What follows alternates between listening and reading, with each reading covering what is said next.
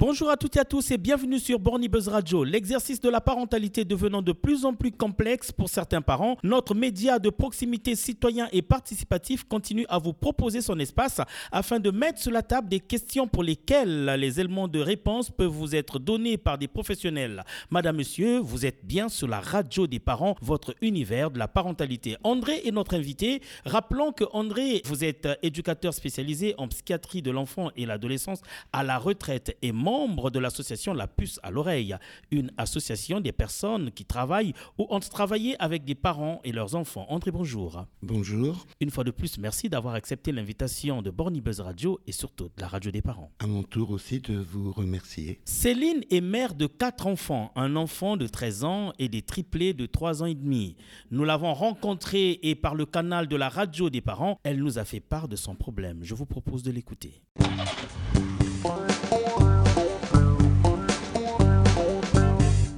J'ai un enfant de 13 ans et j'ai des triplés qui ont 3 ans et demi.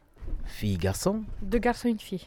Deux garçons et une fille. Les garçons, euh, 13 ans, c'est un garçon, c'est un garçon. Alors, Est-ce que ça se passe bien avec vos enfants? Ça se passe bien, mais maintenant il y a une peur enfin, qui apparaît. C'est mon garçon qui a 13 ans, donc il commence un peu maintenant à devenir adolescent. Donc euh, c'est juste euh, ce qui m'intéresse en fait, c'est que juste euh, comment faire euh, face à ça. Quel genre de problème avez-vous noté? Bah, il répond mal, euh, il- ils essayent par exemple de, de faire ce qu'il veut, des trucs comme ça. Donc si on laisse faire, euh, il aurait fait plein de choses, peut-être. Est-ce que vous avez essayé de poser des limites et que eux ils ne respectent pas? Bah justement, je cherche, je suis en train de chercher euh, comment faire face à ça. Est-ce que je dois être mère euh, stricte ou est-ce que je dois être mère, mère et copine en même temps? Donc pas de réponse.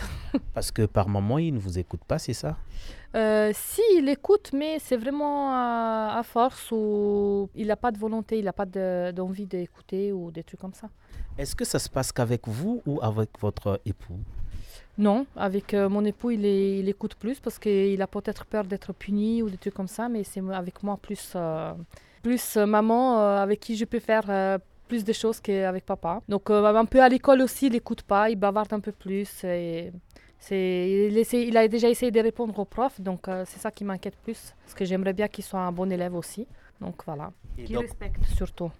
et donc, votre question euh, auprès des professionnels c'est? C'est de- euh, comment réagir? Est-ce qu'on doit être vraiment strict? Ou vraiment on doit quand même être copine et mère? Ou comment, comment faire en fait tout simplement? Est-ce qu'on doit laisser un peu liberté? Est-ce qu'on doit faire euh, tout simplement comment faire la face?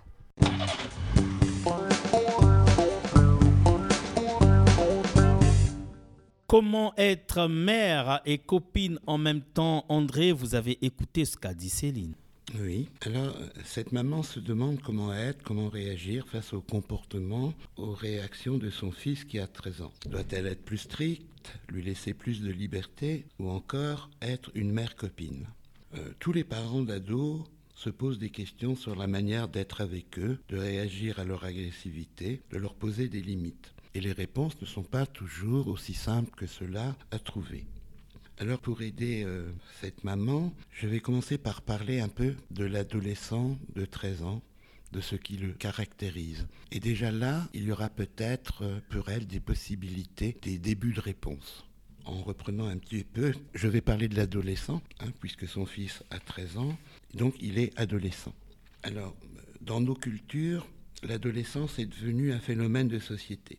Dans un monde incertain, chômage, difficulté de se loger, difficultés matérielles, les adolescents sont amenés à recréer leur monde virtuel par le biais de la technique et des médias dont ils sont dépendants. Ça leur permet à la fois de s'isoler, jeux vidéo, portables, mais aussi de se retrouver par le biais d'Internet et des réseaux sociaux. Maintenant, je vais parler de ce qui caractérise l'adolescent de 13 ans dans son corps, dans son développement. À cet âge-là, il y a des modifications pubertaires très très importantes. On peut parler des premières pollutions nocturnes, l'enfant, la mue de la voix, la pilosité, et il grandit. Il y a un remodelage de l'image du corps. On peut parler d'une époque très narcissique. L'aspect corporel extérieur est une chose importante. Beaucoup de parents disent souvent mon ado à 13 ans, à cet âge-là, il faut aussi que je lui demande de se laver parce qu'il se néglige un petit peu. Je donne comme ça des grandes lignes. À un niveau intellectuel, vers 12-13 ans, l'adolescent a acquis l'intellect adulte. On appelle ça la pensée formelle. Alors il va en user à l'excès. C'est la période où on refait le monde, une époque très créative, même si l'adolescent n'est pas toujours en phase avec la réalité. Mais il a plein d'idées. En ce qui concerne son comportement, il est marqué par une phase d'opposition. C'est un mouvement un peu régressif au cours duquel il peut se montrer imprévisible avec refus de tout ordre établi. Être aussi dans la provocation. C'est pas facile pour lui de domestiquer ses désirs et il va transgresser les interdits. Il remet en cause tout ce qui représente l'interdit. C'est souvent un peu la période, il va dire je ne veux pas. En même temps, tout cela correspond à une prise de conscience de soi. Plus tard, au contraire, il y aura la période où là, il dira maintenant je veux ça. Et ça sera une phase d'affirmation du moi. Mais pour l'instant, il est dans cette phase, ce moment où il va souvent s'opposer à ses parents. Alors, à cet âge, il est difficile pour un adolescent de se détacher de ses parents. Et plus il sera dépendant d'eux, plus il pourra avoir un comportement agressif. C'est très difficile pour un adolescent de dire par exemple à sa maman Maman, euh, je t'aime, mais j'ai grandi, je suis plus un bébé, j'ai besoin aussi de liberté. C'est pas facile à dire. Hein. Il est dans une sorte d'ambivalence vis-à-vis de, de ses parents. Alors, les adolescents peuvent aller très loin euh, à cet âge-là. Ils peuvent chercher à prendre même la place de leurs parents. Ils vont les conseiller, leur dire je ne suis pas d'accord avec ceci, avec cela. Mais souvent dans la tête des adolescents, il y a un peu deux couples de parents. Ceux qu'on idéalise, qui sont beaux, qui sont riches, qui nous protègent. Et puis il y a aussi les parents de la réalité, qui nous posent des limites, qui nous embêtent. Alors euh, ils ont affaire avec tout ça un peu dans leur tête. Alors même euh, si cet adolescent a grandi, il a parfois encore un peu un pied dans l'enfance et un adolescent de 13 ans a des besoins. Alors il a besoin d'être bien dans son corps, besoin d'avoir des copains, des copines, besoin d'apprendre. Donc c'est une période finalement euh, très très riche. Il a besoin qu'on le voit, qu'on le regarde, il a besoin de se différencier de ses parents. Alors il ressent l'adulte comme quelqu'un qui a un énorme pouvoir et il peut ressentir à cet âge-là aussi des angoisses d'abandon ou d'intrusion. Alors il y a le refus des donc je l'ai dit, des habitudes familiales, euh, plein de choses comme ça. À mon avis, et ça sera peut-être déjà un début de réponse à cette maman, l'enfant et l'ado, je dirais, a besoin de ressentir qu'il a des parents qui sont bien à leur place, dans leur rôle respectif, de père, de mère, chacun avec ses particularités, sa personnalité, donc comme je l'ai dit, dans leur rôle respectif. Et ça, ça va finalement sécuriser un adolescent, de sentir que ses parents tiennent le coup, même si il peut y avoir des disputes ou des choses, parfois des problèmes à régler.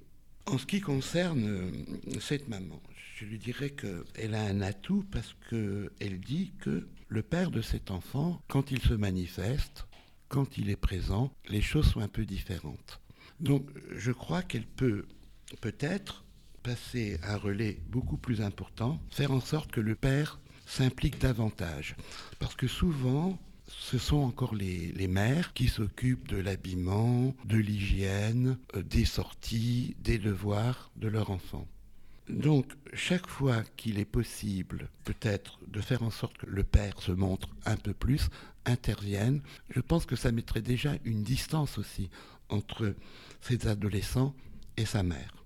Le père peut, les parents pourraient en discuter ensemble et après en parler à l'adolescent. Euh, voilà, j'en ai parlé à ton père, euh, qui pense que effectivement, euh, des fois, tu n'as pas à me répondre comme ça, et moi, je ne veux pas que tu répondes comme ça à ta mère.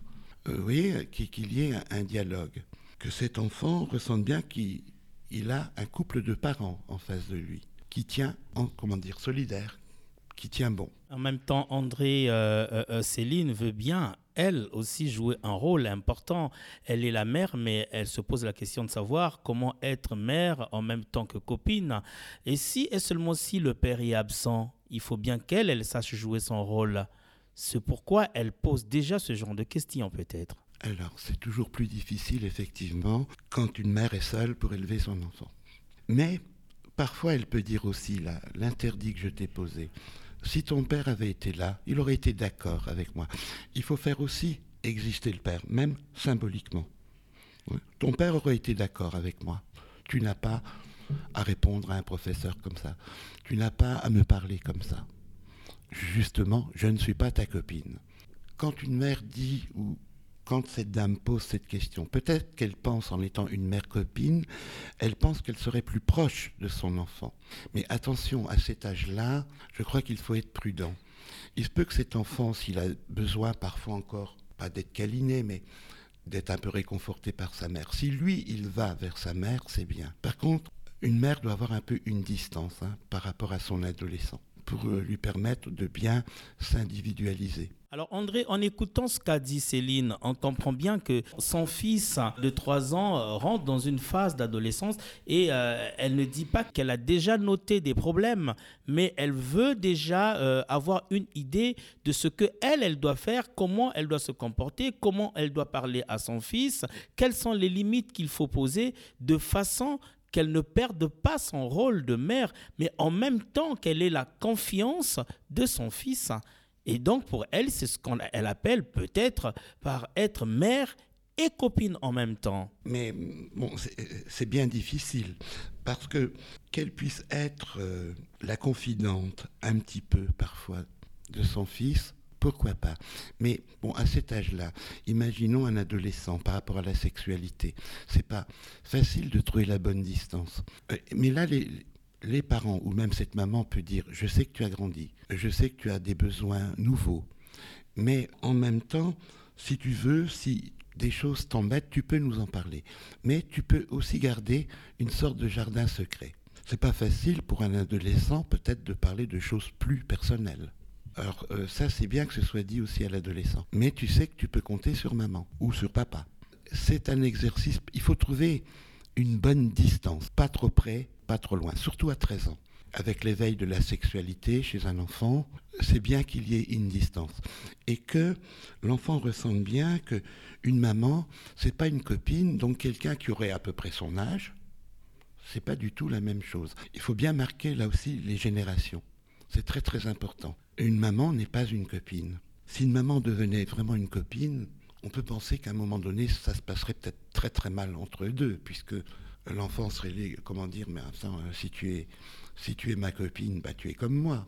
Euh, j'ai autant de pouvoir que toi. Et que pensez-vous, André, euh, de ceux qui disent que les premiers copains ou les premières copines des enfants doivent être leur papa et leur maman? Alors, à 12-13 ans. Dans le sens qu'ils peuvent leur dire, peut-être pas tout ce qu'ils pensent, mais leur confier quelques secrets peut-être. Il faut être à l'écoute de son enfant. Est-ce que c'est quelqu'un de réservé? Est-ce que c'est quelqu'un qui peut dire un peu à ses parents? Ça, ça m'embête. Parce que euh, au niveau des garçons, il y a des différences entre filles et garçons à cet âge-là. Euh, par rapport aux copains, essentiellement, dans un premier temps, les copains, ce sont des garçons. L'enfant va avoir un intérêt pour les filles un peu plus tard. Et puis ça peut être changeant, c'est pas facile d'avoir des, des, copains. Alors j'ai peut-être pas bien tout compris dans la question. Alors Céline dit qu'elle a quatre enfants, donc euh, un garçon âgé de 13 ans, donc qui entame déjà sa phase d'adolescence, sachant que c'est une phase très importante et très sensible pour la vie d'un enfant, où euh, un enfant veut bien s'affirmer. Et euh, elle a également euh, des triplés âgés de 3 ans et demi. Avec des triplés, elle n'a pas de problème. Et même avec son garçon de 3 ans, elle n'a pas de problème. Mais elle, elle veut déjà avoir une idée de comment elle doit se comporter, quel genre de réaction doit-elle avoir Quelles limites faut-il poser de façon qu'elle soit mère comme elle l'est déjà, mais en même temps copine, donc elle est toujours la confiance de son fils. Et est-ce que ça se fait de la même manière quand c'est une fille? La relation euh, mère-fille est certainement euh, particulière. Mais bon, dans cette situation, ce que l'on peut dire de comment créer un climat de confiance avec ses enfants, mais permettre à un enfant d'être autonome, ça commence aussi déjà tout petit. Et certainement, elle le dit parce qu'elle a remarqué que l'enfant écoute facilement son père. Mais avec sa maman, euh, ça peut changer, il peut avoir certaines réactions. Il y a une relation forcément particulière, puisque, euh, je ne sais pas, au début, bon, une maman, bah, c'est elle qui donne le sein, par exemple. Il y a une relation particulière. Euh, il faut revenir au tout début, parce que l'attachement, attacher, se détacher, c'est un processus, comment dire, qui commence très très tôt. Et un enfant, sa mère ne peut pas être non plus tout à lui, même quand il est tout petit Hein. elle a une relation avec son, mari, son compagnon, et autant elle est disponible, elle ne peut pas être non plus là en, en permanence. Elle va aider son enfant à se détacher progressivement d'elle pour devenir enfant, puis adolescent, puis adulte. C'est un processus oui, qui commence dès le départ.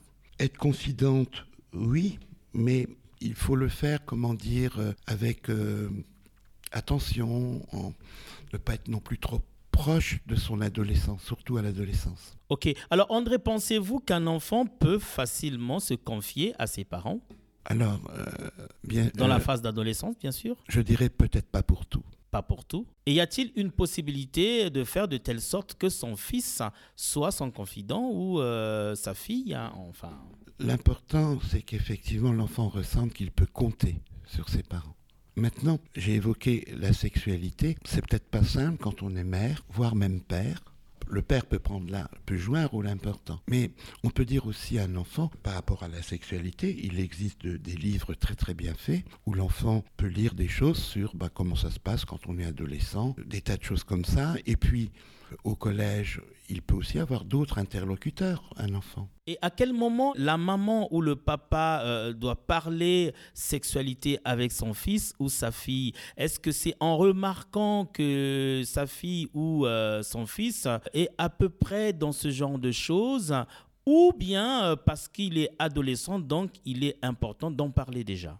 Je crois qu'il ne faut pas aller au-devant des questions. Le plus important, c'est de créer un climat de confiance à partir duquel l'enfant pourra se dire ça je peux en parler à papa ou à maman. Ce n'est pas aux adultes d'intervenir trop tôt. Maintenant, une maman ou un papa peuvent dire ah ben tu, je sais pas là, tu nous parlais, tu nous as dit que tu avais une petite copine, ça s'est mal passé, je suis malheureux. Il y a des petites choses qui peuvent peut-être se dire, mais je crois qu'il faut toujours être très très prudent quand on est parent avec euh, son enfant enfin son adolescent. Et quand son adolescent s'est mal comporté, est-il nécessaire de le punir? Genre euh, le mettre au coin, est-ce que ça marche? Être au coin, non, ça c'est plus pour un petit. Et qu'est-ce qu'il faut faire dans ce cas pour un ado? Alors, c'est aux parents à trouver la punition qui soit proportionnelle à ce qui s'est passé. Il ne faut pas que ce soit trop violent, trop humiliant pour un adolescent je crois qu'on peut faire la même chose avec un, enfant un peu plus petit. C'est lui dire, écoute, là tu n'as pas respecté la règle. Papa et maman te font confiance. Une heure de sortie, par exemple, qui n'est pas respectée. On va pas te punir pour cette première fois, mais si tu recommençais, si tu n'écoutais pas, on pourrait t'amener à te punir. Alors après, c'est à eux à trouver. Voilà, je pense que c'est comme ça que les, choses devraient à peu près se passer pour pas non plus tout de suite entrer en guerre, là, je pense, c'est comme quand des parents, des fois, répètent une limite ou disent quelque chose à un adolescent. Je crois qu'à un adolescent, il ne faut pas lui répéter 100 fois, parce qu'il y a des grandes chances que ça se passe très très mal. Hein. il pourrait dire, mais je ne suis pas sourd, hein, vous me cassez les pieds.